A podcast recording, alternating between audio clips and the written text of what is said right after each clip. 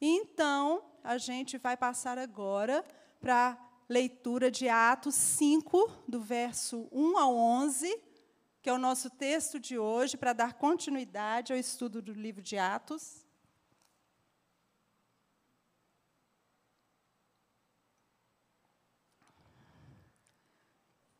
E diz assim: Entretanto, certo homem chamado Ananias, com sua mulher Safira, vendeu uma propriedade. Mas, em acordo com sua mulher, reteve parte do preço e, levando o restante, depositou aos pés dos apóstolos.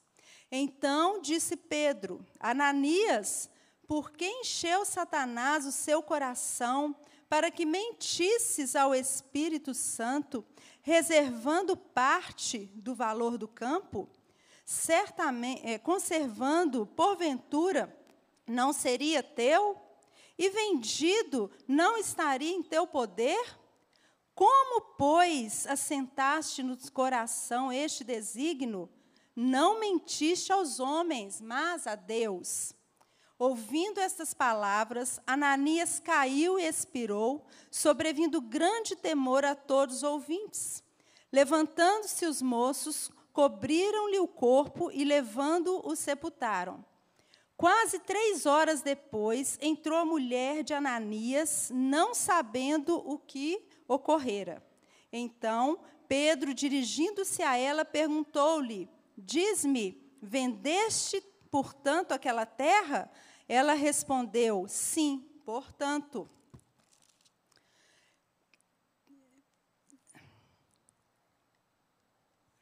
Gente, espera aí que embaçou aqui a vista. É, Tornou-lhe Pedro: Por que entrastes em acordo para tentar o Espírito Santo? Eis aí à porta os pés dos que sepultaram teu marido e eles também te levarão. No mesmo instante, caiu ela aos pés de Pedro e expirou. Entrando, os moços acharam, acharam-na morta e, levando-a, sepultaram-na junto com o marido. E sobreveio grande temor a toda a igreja e a todos quantos ouviram a notícia destes acontecimentos. Bom, gente, a Bíblia eu acho interessante que a Bíblia tem apresenta alguns casais, né, bem interessantes, que eu estava até comentando com meu esposo essa semana. A gente podia até, a gente lidando com célula de casais, podia até é, fazer um estudo da história de vida de alguns casais da Bíblia. Tem casais bem interessantes, e Ananias e Safira é um desses casais. Quando a gente vê esse texto, a gente muitas vezes pergunta, por que o juízo foi tão sério? Por que, que Deus fez isso? Num tempo de graça, num tempo de mover, de um avivamento que a igreja estava vivendo, aquela comunidade vivia, e, de repente, eles param um pouco né, de, de falar algumas coisas, da pregação do, do Evangelho, as pessoas que estavam se convertendo, e a Bíblia entra com essa história deste casal. Então a gente vê que naquele tempo, da, daquela comunidade, nem tudo eram flores, gente. Nem tudo estava assim muito certinho, porque a gente sabe que onde tem pessoas é possível de acontecer certas situações. Dentro da igreja, com a gente ouvindo a palavra de Deus, sendo ministrados, quantas situações a gente vê acontecendo. E naquele tempo também aconteceu isso.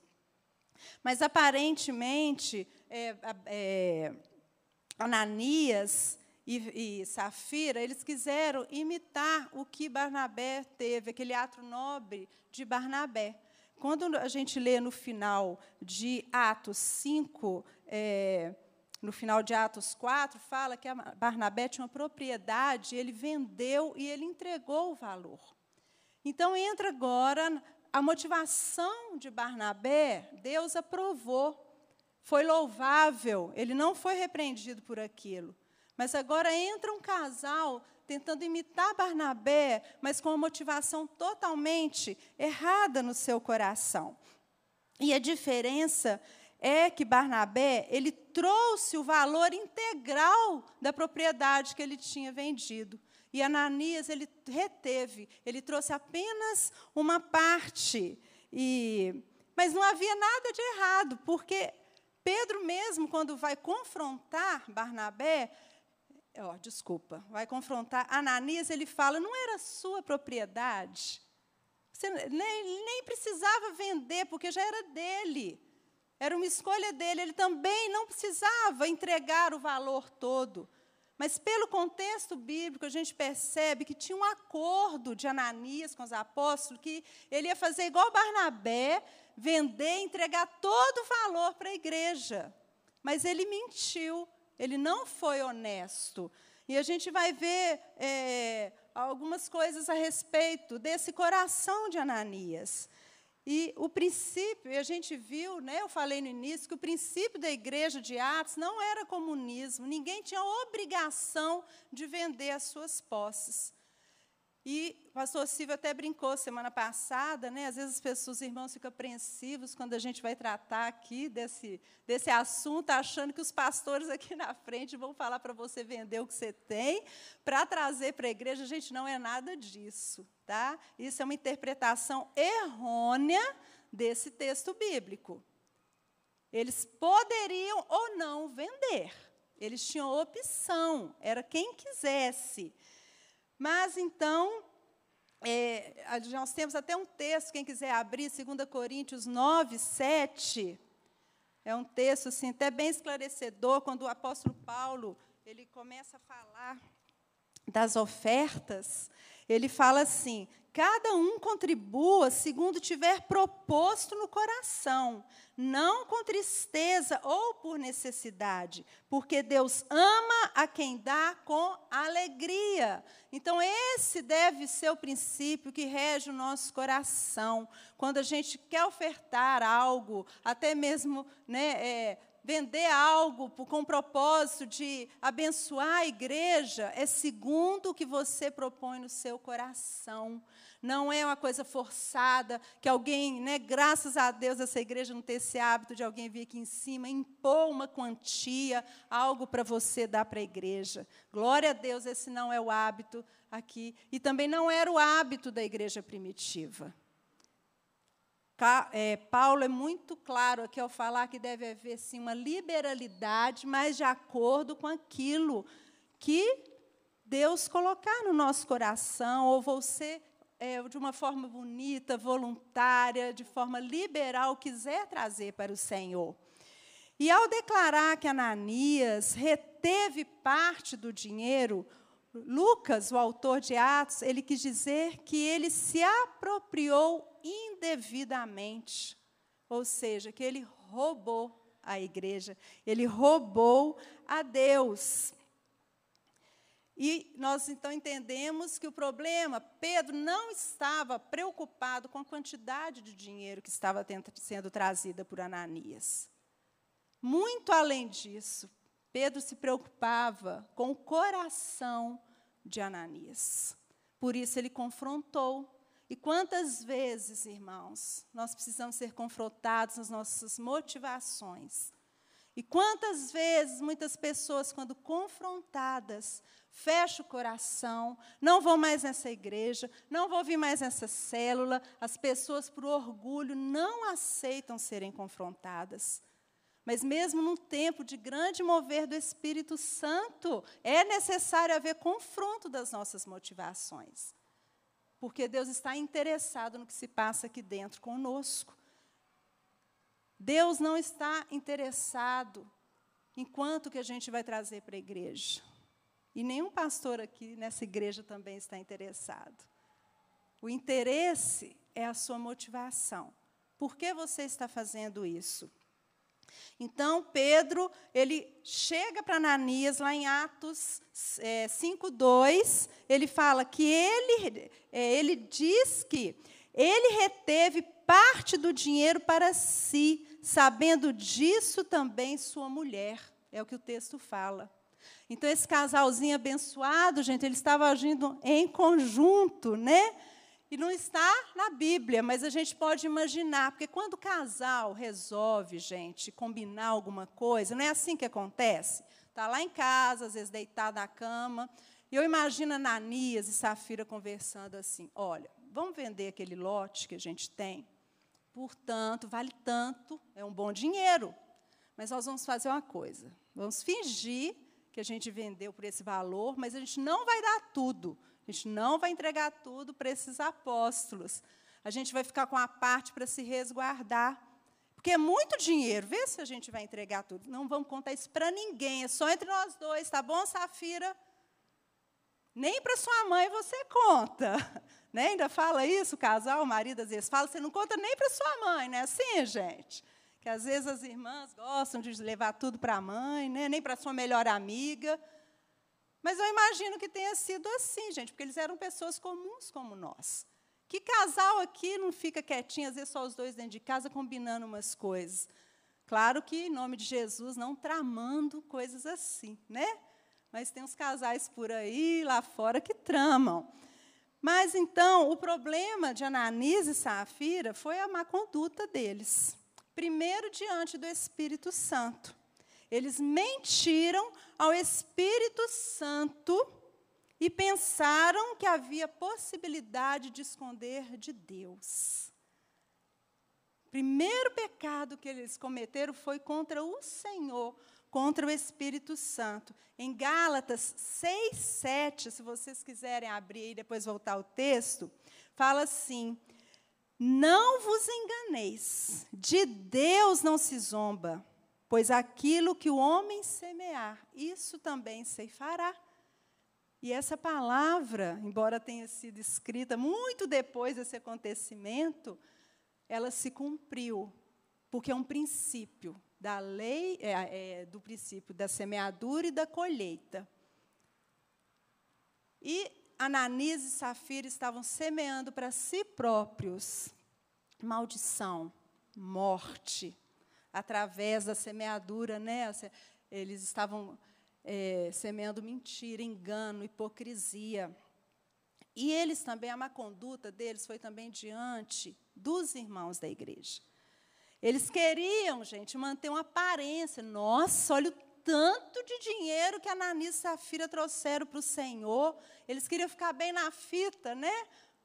Antes, há muito tempo atrás, a gente falava isso. Falava isso para a geração agora, eles nem entendem. Ficar bem na fita. É uma motivação errada, né? Imitando a atitude nobre que Barnabé teve, eles, na verdade, não queriam aliviar os pobres da igreja, mas aparecer para os outros, inflar o ego deles diante da comunidade, para as pessoas comentarem: nossa, esse homem é bom mesmo, essa mulher é boa, olha o dinheirão que eles trouxeram aqui para a igreja. E o triste disso tudo, irmãos, é que ainda hoje, infelizmente, tem pessoas dentro da igreja, ceiam, participam da ceia do Senhor, louvam a Deus como nós acabamos de louvar aqui, vai na igreja todo domingo, vai na célula, mas ainda tem o hábito da mentira nas suas vidas e mentem indiscriminadamente. Eles mentem para manter uma aparência, mentem para não assumir suas responsabilidades, mentem para se esquivar de algumas situações, para enrolar as pessoas. Isso vai falar muito do caráter do cristão. A mentira ela vai tocar no caráter da pessoa. E, infelizmente, eu e você conhecemos muitos crentes que têm o hábito da mentira. Isso, eles mentem não só aqui na comunidade, dentro do contexto, mas lá fora, no seu trabalho, dentro de casa, para a sua família. Aonde vão para fazer algum negócio, para se sair bem naquele negócio, levar alguma vantagem crentes, como era Ananias e Safira, que mentem. E eu fico pensando, né, lendo esse texto, preparando essa palavra, o que seria de muitos dentro da igreja, de Deus, se Jesus, né, se Deus operasse o mesmo tipo de juízo por causa da mentira, se ele fizesse a mesma coisa que ele fez com Ananias e Safira. Quantos nesse exato momento estariam mortos?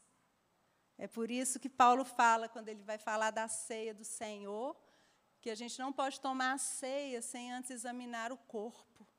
Né?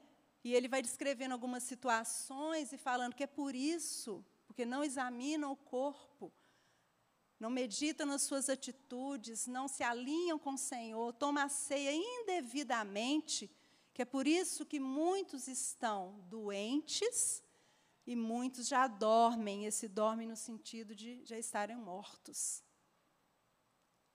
E a gente se pergunta muitas vezes por que né, algumas situações estão acontecendo no meio da igreja com tantos irmãos. Às vezes é falta de discernir o corpo, de se alinhar com a palavra de Deus. Senhor, aquela oração que Davi nos ensina: Tu me sondas e me conheces. Vê se há em mim algum caminho mau, Senhor, e me guia por um caminho de vida eterna. E a mentira, nós sabemos que ela tem uma procedência, irmãos. Jesus, quando foi confrontar os fariseus, lá em João 8,44, ele fala assim: Vós sois do diabo, que é o vosso pai, e queres satisfazer-lhes os desejos. Este foi homicida desde o princípio e jamais se firmou na verdade, porque nele não há verdade. Quando ele profere mentira, fala do que lhe é próprio, porque é mentiroso e pai da mentira. Então a mentira, ela tem uma raiz que é Satanás, ela vem de Satanás. Quem criou a mentira foi ele. A única coisa que ele criou, né, gente? Porque o resto tudo ele quer imitar. Mas ele criou a mentira porque nele está o quê? Um engano, passar os outros a perna nos outros. E mentir é negar a verdade, é ocultar a verdade. Aí as pessoas falam, mas eu não minto. Mas sabe aquelas pessoas que tudo que vai falar ela aumenta para ela impressionar os outros? É uma forma de mentir, aumentar o caso. Aumentar o acontecido para causar uma boa impressão nos outros. Omitir também aquilo que você deve falar é, é uma forma de mentira. Então, se a gente avaliar o que a gente conversa, o que a gente fala, às vezes, sem perceber, a gente está mentindo. Quando aumenta, quando omite alguma coisa. E o pior disso tudo, gente, é que o mentiroso, ele vive desacreditado. Ele é uma pessoa que não tem nenhuma credibilidade. Ninguém confia nele. E pior ainda é quando dentro de casa os filhos veem os pais mentindo. Sabe o que, que acontece com filhos que crescem com pai, com mãe, que só mentem? Porque o filho está vendo ali o que está acontecendo, gente. Não tem maior espectador do que os nossos filhos na nossa vida. Porque dentro de casa nós somos quem nós somos. Dentro de casa ninguém preocupa em manter uma aparência, não é verdade? A gente é o que é. Então é no dia a dia que o filho, a filha está vendo como que o pai e a mãe eles lidam com algumas situações para ficar bem na fita. É no dia a dia que eles veem, ainda mais agora em home office, tempos de home office, como que o pai está fazendo os negócios, lá no, no, no Zoom, no, no celular. E aquilo, sabe o que vai acontecendo no coração dos filhos? Os pais vão perdendo o coração dos filhos. Vão ficando sem autoridade diante de seus filhos por causa da mentira. Além de dar um péssimo exemplo, e a gente sabe que comportamentos são aprendidos, como diz a psicologia, o filho, mais tarde, o pai começa a ficar preocupado: nossa, meu filho está mentindo demais. Por que será? Onde que ele está aprendendo? Onde que ele viu isso? Quem foi a referência dele? Então, às vezes, é marido mentindo para a mulher o tempo todo, é mulher mentindo para marido, e os filhos lá observando. Aí vira aquela confusão na família, os pais vão perdendo a sua autoridade por causa desse comportamento. E a família vira família o quê? Disfuncional. E a comunhão, gente, ela é quebrada por causa da mentira e da falsidade. Onde tem mentira, há quebra de comunhão, há quebra de relacionamento. Porque a mentira torna as pessoas que mentem totalmente desacreditadas diante de todos. E como Ananias e Safira, a gente não pode se enganar. Mentira é só uma questão de tempo para ela ser revelada. Uma hora ou outra ela vai aparecer, como apareceu para Ananias e Safira. Só que no caso deles foi imediata. A gente vai ver por que foi tão imediato daqui a pouco. Mas dizem né, que mentira ela tem o quê? Perna curta. E ela aparece. Mais cedo ou mais tarde. Aí fica aquela situação delicada. Mas voltando para o texto, Pedro, quando Ananias chegou com aquela oferta, aquele montante em dinheiro, Pedro teve o discernimento dado pelo Espírito Santo. Lá em Atos 5, 3, Pedro vai falar assim com Ananias. Então disse Pedro: Ananias, por que encheu Satanás o teu coração para que mentisses ao Espírito Santo reservando parte do valor do campo, conservando porventura não seria teu, e vendido não estaria em teu poder? Como, pois, assentaste no coração este desígnio, não mentiste aos homens, mas a Deus? E Pedro, ele percebeu claramente a ação de Satanás por trás da atitude de Ananias. Ele até confrontou né, Satanás. Por que encheu Satanás o teu coração para que mentisses ao Espírito Santo? Gente, toda vez que uma pessoa é confrontada por alguém que está levando ela ali na palavra para o seu bem, é uma oportunidade que Deus está dando àquela pessoa de arrependimento e de mudança de atitude. Então, quando você receber um confronto que vem de uma pessoa de autoridade, que quer o seu bem, que te leva na palavra, não fique orgulhoso, não fica rebatendo essa pessoa, não. É ali é Deus usando aquela pessoa por misericórdia sua vida. E foi isso que Pedro fez. Pedro confrontou.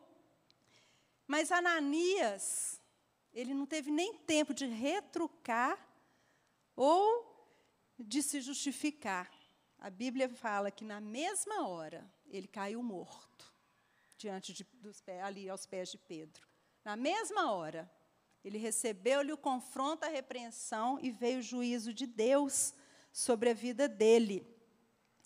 E passado três horas, passaram-se três horas, chega Safira, toda feliz da vida, e a Bíblia fala que ela não sabia de nada, do que tinha acontecido com o marido dela. E é hora de Pedro, então, confrontar a esposa. Porque ele tinha recebido discernimento de Deus sobre aquela situação.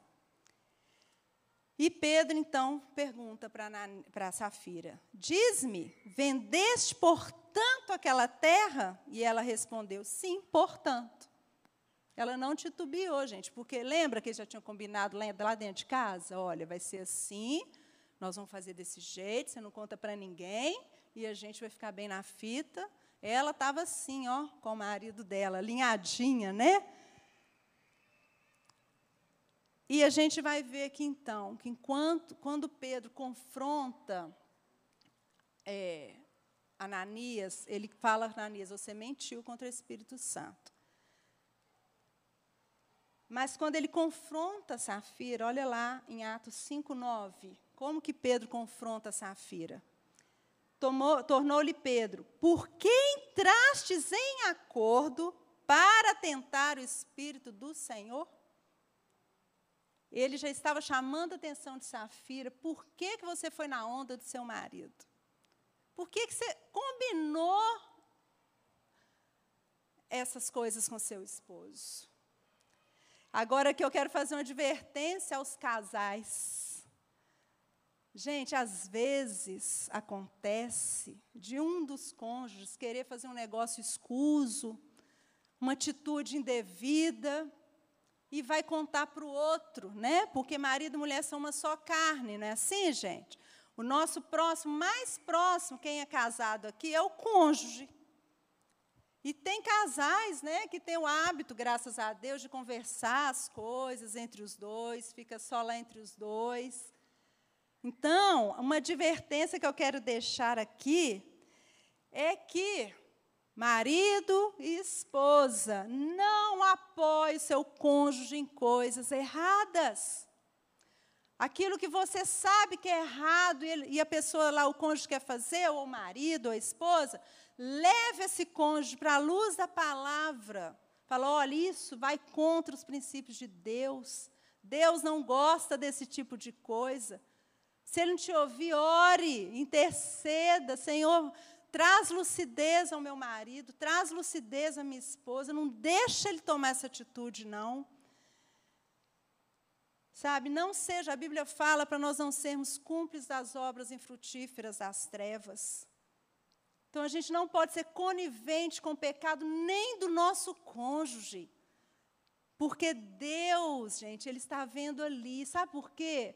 Quando o marido, eu quero falar aqui para o marido, você que é marido, você que é o líder, o sacerdote da sua família, toda decisão errada, toda atitude errada que você tomar, vai sofrer sua mulher, vão sofrer os seus filhos, vai respingar em todo mundo.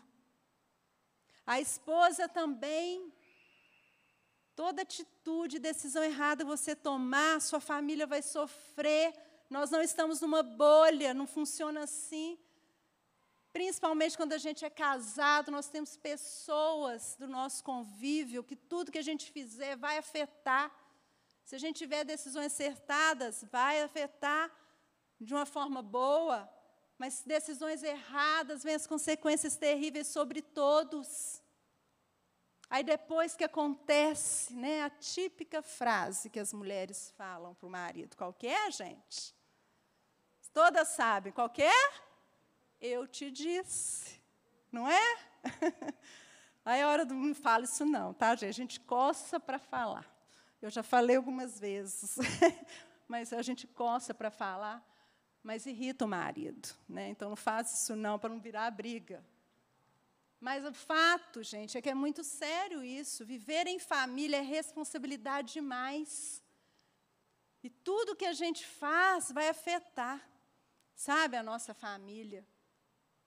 E depois tem que vir aquele processo de arrepender, de pedir perdão, de liberar perdão, de alinhar tudo, dar uma trabalheira, né?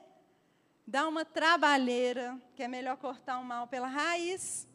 Então foi o que aconteceu com Safira. Ela foi, ela entrou num acordo errado com o marido dela.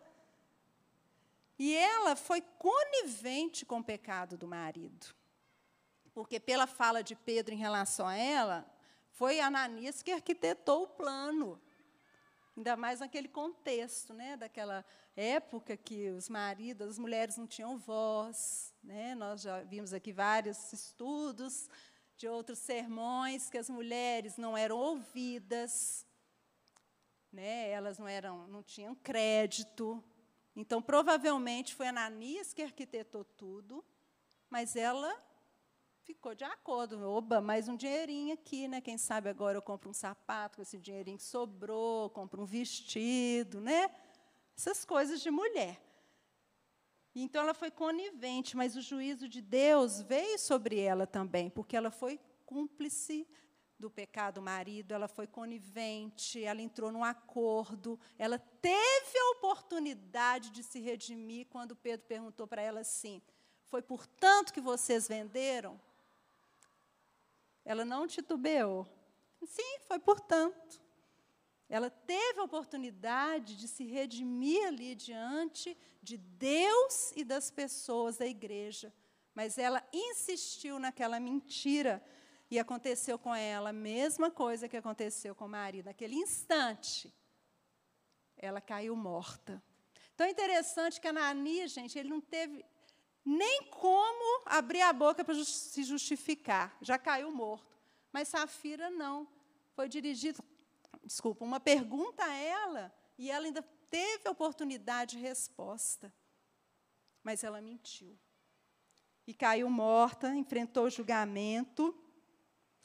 Então a gente fica perguntando, muitos, né? Muitas vezes eu já li esse texto e perguntava, mas por que, que Deus foi tão duro, foi tão radical? Se era um tempo de tanta graça, não é? Um tempo de um mover, o amor fluindo, o amor do Espírito Santo. Então tem duas razões, gente. Primeiro, porque era o início da igreja. Era um tempo de inauguração de um novo tempo para o povo de Deus. E as coisas precisavam estar bem alinhadas. E todo o mal ele precisava ser arrancado pela raiz. Pedro sabia que se ele não confrontasse ali naquele instante, outras pessoas iam começar a fazer aquilo, ia ser um péssimo exemplo. E Deus também sabia que se não entrasse com juízo naquele momento, aquela prática de Ananias podia se alastrar. E Deus não quer hipocrisia no meio da sua igreja, gente. Deus não é Deus de hipocrisia nem de falsidade. A Bíblia fala que Ele é Deus de luz. Não é isso? E quando a luz chega, as trevas têm que sair. Isso era treva no meio da igreja, não podia ter. E um outro motivo é porque o juízo de Deus, naquele caso, levou o povo a temer. Quando a gente lê Atos 5, 6, quando Ananias cai morto, depois que eles enterram Ananias, vem um relato assim: ouvindo essas palavras, Ananias caiu e expirou, sobrevindo grande temor a todos os ouvintes. Esse temor, né, que veio, é, é, pode ser, não é medo de Deus, mas tipo assim, nossa, eu tenho que andar aliado. Eu não posso ficar de qualquer jeito, minha vida não pode estar torta, minha vida não pode ter coisa errada, porque pode acontecer a mesma coisa comigo. Deus está aí nesse negócio, eu não posso brincar, não. Mas quando Safira morreu, caiu morta, o relato ele se amplia. Olha o que, que fala em Atos 5, 11. E sobre, depois que eles enterraram também Safira, fala: E sobreveio grande temor a toda a igreja e a todos quantos ouviram a notícia desses acontecimentos. Quando Ananias morreu, todos que ouviram tiveram temor.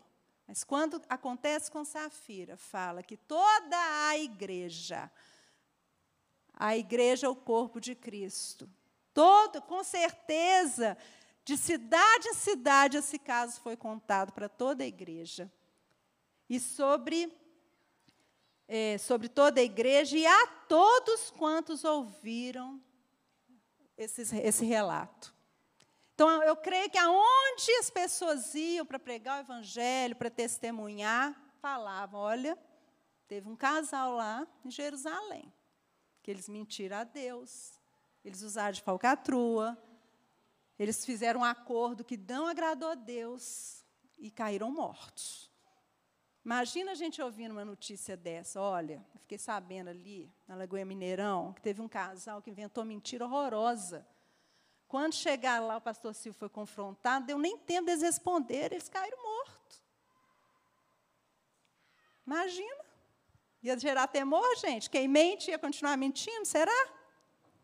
Quem leva a vida com Jesus assim, de um jeitinho, né?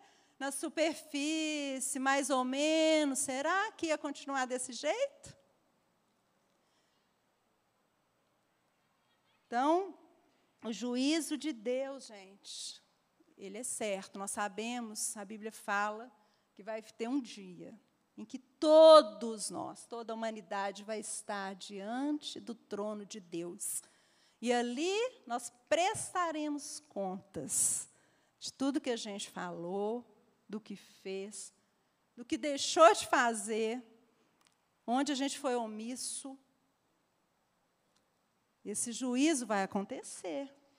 a nível de humanidade, no grande dia do Senhor, como diz a Bíblia. E é interessante que esse episódio com Ananias e Safira, ele não é relatado lá no Antigo Testamento, ele está no Novo Testamento. Porque no Antigo Testamento havia uns pecados que Deus já tinha determinado, se pecasse com aquele tipo de pecado, seria apedrejado, teria que ser morto. Mas aqui a gente está lendo, gente, essa história é no Novo Testamento, no livro de Atos, quando tem um grande avivamento. Não é lá no Antigo Testamento, é no tempo de graça, da graça de Deus que foi derramada. E a gente tem que tomar muito cuidado com o tempo de avivamento. Tempo de avivamento, como a igreja primitiva estava vivendo naquela época, era onde a presença de Deus ela era manifesta. O agir de Deus era palpável, eles estavam vendo vinagre, gente, toda hora, via gente ressuscitando, gente sendo curado, pessoas se convertendo. Três mil de uma vez, depois cinco mil de uma vez. Era muita graça, muita unção e mover de Deus. Mas também, gente, a presença manifesta de Deus opera o temor nos corações. Por isso que a Bíblia fala que havia temor nos corações. E a convicção do pecado, quando há manifestação da presença de Deus, quando há o agir do Espírito Santo sobre uma comunidade, a convicção do pecado, ela fica latente. E por causa disso, o juízo de Deus torna-se iminente. E ele acontece. E em tempos de avivamento, há um rigor maior com relação à conduta dos servos de Deus.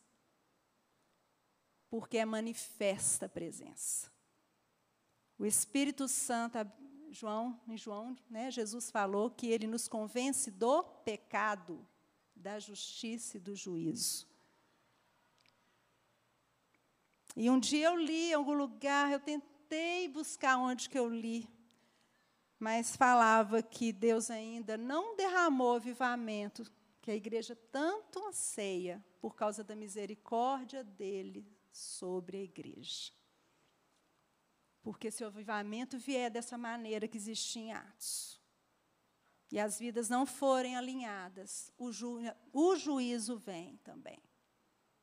E Deus, eu creio, tá? Sou eu que ainda está poupando a igreja para que haja realmente arrependimento. Porque, infelizmente, coisas como que Safira e Ananias fizeram ainda estão acontecendo na igreja hoje. Tantas outras coisas que dá, né, a gente entristece. Então, qual foi a gravidade do pecado de Ananias e Safira? Primeiro, eles pecaram contra Deus ao mentir ao Espírito Santo. E segundo, eles foram hipócritas e pecaram contra a igreja. Irmãos, toda mentira e falsidade acaba com a comunhão. E a gente vê quantos relacionamentos, amizades tão bonitas, nossa comunhão no corpo de Cristo, Quantos relacionamentos são quebrados por causa da falsidade, da hipocrisia, da mentira? Se a hipocrisia, mentira de Ananias e Safira não tivesse sido exposta e castigada publicamente, o ideal de ideal cristão da comunhão não teria sido preservado. Esse é outro motivo porque Deus exerceu juízo ali na hora.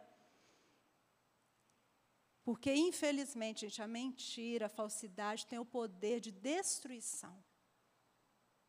Né? Quando alguém mente para a gente, quando vem, você descobre, depois não vem aquela ira. Não dá isso na gente, gente? Dependendo da pessoa, é muito difícil a gente restaurar a comunhão com essa pessoa. Não quer dizer que vai ficar sem perdoar, nada disso, porque nós temos, né, diante de Deus, a obrigação de perdoar. Mas o perdoar não quer dizer que eu vou ter confiança para continuar convivendo com aquela pessoa. E uma vez quebrada a confiança, gente, é muito difícil restaurar essa confiança. A pessoa que quebrou aquele, aquela confiança, ela vai ter que se esmerar muito para mostrar: olha, eu estou transformado, eu nunca mais vou fazer isso, eu estou realmente arrependido. Vai ter que demonstrar arrependimento e reconquistar as pessoas que ele perdeu por causa da mentira. Isso é um fato. Isso acontece entre casais, isso acontece no meio das famílias, isso acontece no meio da igreja, na célula que a gente participa. Conquistar a confiança é um processo demorado e longo. Tem casos que a pessoa, mesmo que ela tenha se arrependido, ela nunca mais vai conseguir ter a confiança daquelas pessoas que, que ele traiu, né, com mentira, com falsidade, com hipocrisia. Por isso que quando a gente vê esse texto na Bíblia, no Novo Testamento, Deus permitiu que ele fosse registrado como um alerta para nós. Deus não quer a quebra de relacionamentos no meio da igreja. Deus não quer a quebra de comunhão. O Espírito Santo de Deus é um Espírito que traz comunhão. Tem a bênção apostólica lá em 1, 1 Coríntios 13, 13, que a paz de Deus é a comunhão do Espírito Santo. Não é assim que está escrito lá? Quem opera comunhão no meio da igreja é o Espírito Santo. Então, aquela mentira ofendeu profundamente o Espírito Santo. E se continuasse havendo comportamentos daquele jeito, o Espírito Santo seria apagado no meio daquela comunidade. Porque Paulo fala em Tessalonicenses: não apagueis o Espírito Santo de Deus com o qual fosse selados. E o pecado recorrente ele vai apagando a ação do Espírito Santo na vida de uma pessoa, de uma comunidade, de uma igreja. Então, Deus trata com rigor o pecado, gente, e nós precisamos ser rigorosos com o pecado. A gente não está aqui, nosso papel de julgar ninguém, mas a gente pode confrontar na palavra. Fulano, olha aqui, o que, o que a Bíblia diz? Nunca de você mesmo. Não, eu acho isso, sabe? Nunca assim. Então, para concluir, é importante a gente, todos nós, como servos, né, como crentes, filhos de Deus, termos uma boa consciência, em primeiro lugar, diante de Deus. E também diante das pessoas, ter uma vida tranquila, uma vida na luz, uma vida cada dia mais alinhada com os princípios da palavra de Deus. Lá em 1 João 1,7, o apóstolo João vai falar essa questão da comunhão. Ele fala assim: Se, porém, andarmos na luz, como Ele está na luz, manteremos comunhão uns com os outros, e o nossa, gente, tem hora que eu não consigo enxergar nem minha letra.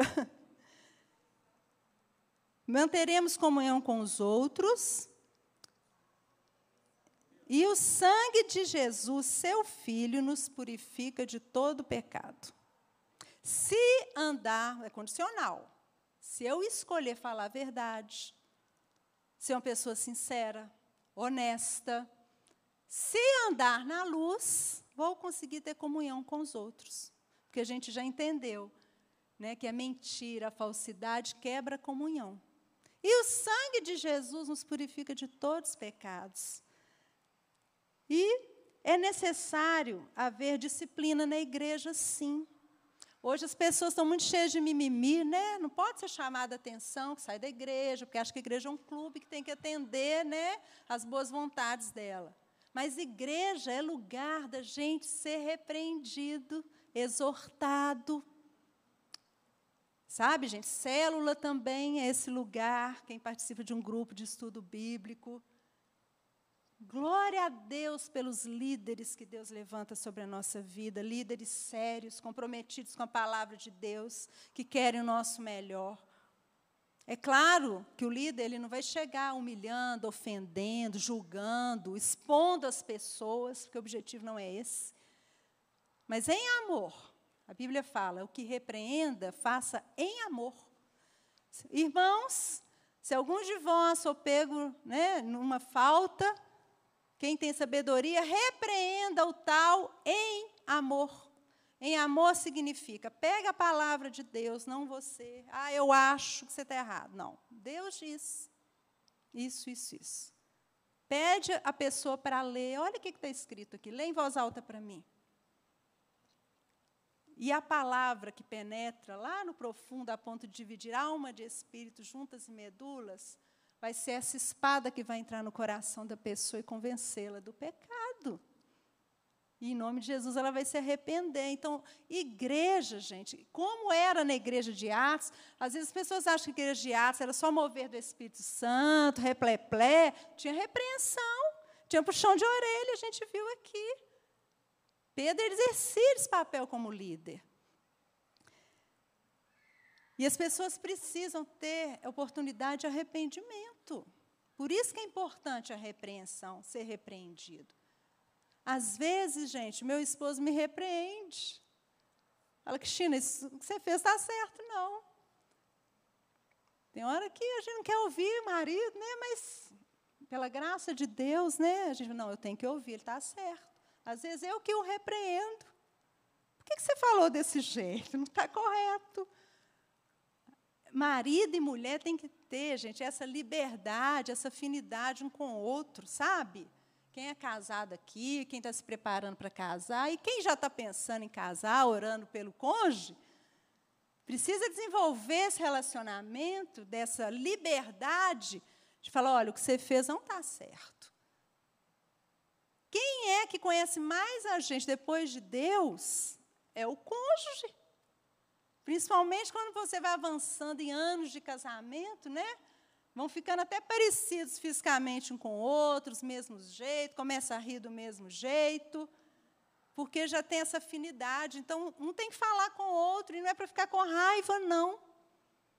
Mas claro que tem um jeito de falar, sabedoria, né, gente? No momento certo, né, na frente das pessoas, para expor. Tem toda é, uns cuidados que a gente precisa tomar. Irmãos, o temor a Deus, ele faz toda a diferença na forma como nós levamos a nossa vida. Deus vê tudo, a Bíblia fala que todas as coisas estão patentes aos olhos daquele a quem veremos de prestar contas. Lá em Hebreus, o autor de Hebreus fala. E ele sabe tudo o que acontece conosco e dentro de nós. Às vezes ele sabe coisa que a gente ainda nem sabe que está dentro de nós, não é verdade? Aí, quando a gente lê a Bíblia, o Espírito Santo vem, né, a espada entra. Nossa, Senhor, me perdoa, não sabia que estava dentro de mim, não. A gente tem que ter esse relacionamento com o Senhor, né? Essa abertura para Ele. Tem coisas que Ele aprova ou desaprova em nós. Então, quando o Senhor nos mostra algo que Ele está desaprovando, é por amor, porque que filho há que o Pai não corrige? Nós não somos bastardos, nós somos filhos de Deus. Todos quantos o receberam, né, Jesus, deu-lhes o poder de serem feitos filhos de Deus. E Deus corrige os seus filhos. Ele corrigiu Ananias, Safira, e aquilo serviu para operar temor no coração das pessoas como exemplo. Né, que Deus nos dê graça, nos dê sabedoria para viver uma vida alinhada aos padrões dele. Jogue luz nas nossas trevas. Eu gosto daquele versículo quando, não sei se é no Salmo 19, não estou lembrando, o Davi fala, Senhor, joga luz nas minhas trevas. Acho que é Salmo 18. Joga luz nas minhas trevas. Vamos ter um momento de oração agora. Vamos orar em cima daquilo que o Senhor ministrou no nosso coração. Quem quiser ficar de pé pode ficar. Já estamos chegando para o final.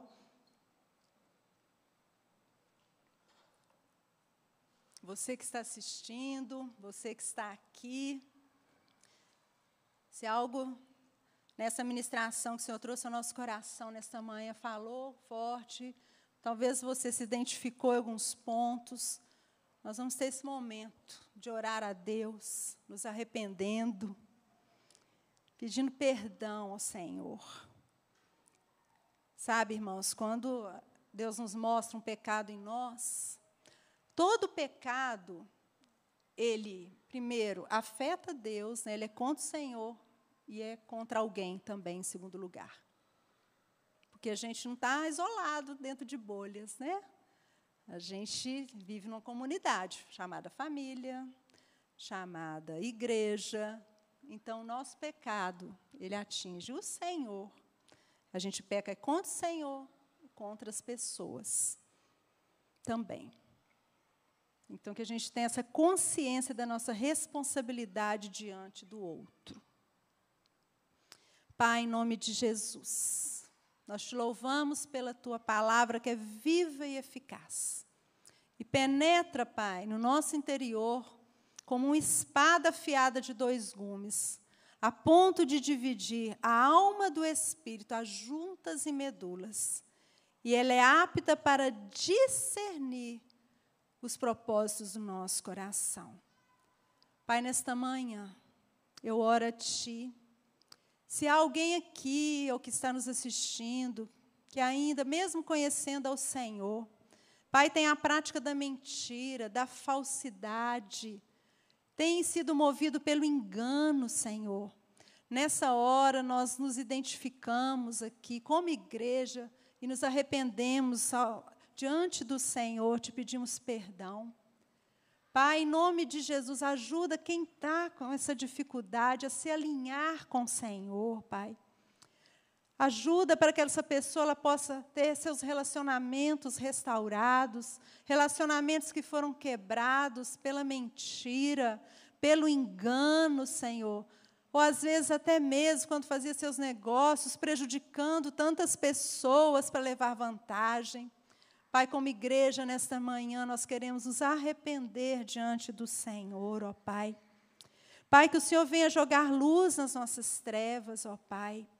Que o Senhor, ó Espírito Santo, venha operar no nosso coração essa convicção de pecado, nos mostrar ali aonde temos errado, onde temos pecado contra Ti e contra as pessoas também, Pai. E eu oro, Pai, que através do arrependimento genuíno e verdadeiro, haja, Pai, a reconciliação de famílias, de casamento, Pai, entre os casais, dentro da igreja, Senhor, relacionamentos que foram quebrados por causa dessas coisas erradas. Aquele pai que talvez roubou, usurpou, usufruiu de algo que não é seu, que haja restituição em nome de Jesus Cristo, Pai, como uma prova de arrependimento, Senhor, de cada pessoa que se encontra nessa situação, ó Deus. Pai, nós te louvamos e aqueles, ó Pai, que estão nos assistindo, que estão aqui, que ainda, Pai, não entregaram sua vida para o Senhor, que possa estar fazendo nessa hora, reconhecendo que só o Senhor é Deus, que não há outro além do Senhor, reconhecendo que cada um de nós precisa tanto da misericórdia, do amor, do perdão do Senhor, Pai, sobre as nossas vidas, porque sem Ti nós nada somos, nós nada podemos. Pai, se a motivação não for o Senhor, Pai, nada valerá a pena, porque, Senhor, do mesmo jeito que chegamos a esse mundo sem nada pertencer, um dia nós iremos também sem levar nada, Pai. Mas nós queremos, Pai, quando chegar essa hora, apresentar ao Senhor os frutos da nossa vida, Pai fruto de uma vida alinhada, uma vida na luz, que dê um bom testemunho do teu amor. Senhor, quantas pessoas não querem nem saber de falar em igreja, não querem nem ouvir o nome de Jesus, porque conheceram pessoas que se diziam crentes, mas mentirosas, enganadoras, falsas, hipócritas, Pai. Como igreja, nós também te pedimos perdão por isso, Senhor e que a tua luz venha brilhar na nossa vida, Senhor, que nós realmente sejamos luz nesse mundo. À medida que nós andamos na luz, alinhamos a nossa vida com a tua palavra, que a tua luz seja cada vez mais forte em nós, Pai. A presença do Senhor Jesus, do teu Espírito, cada vez mais manifesta no nosso viver, nos nossos relacionamentos, ó Pai. Em nome de Jesus. Amém. Amém, igreja. Que a gente possa pensar nessas coisas, tenha um bom domingo abençoado, de comunhão com a família, com os irmãos, uma semana de vitórias a cada um, de muitas bênçãos, de renovo, em nome de Jesus. Amém.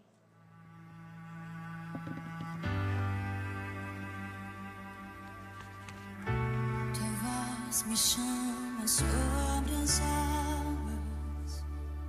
Onde os meus pés podem falhar,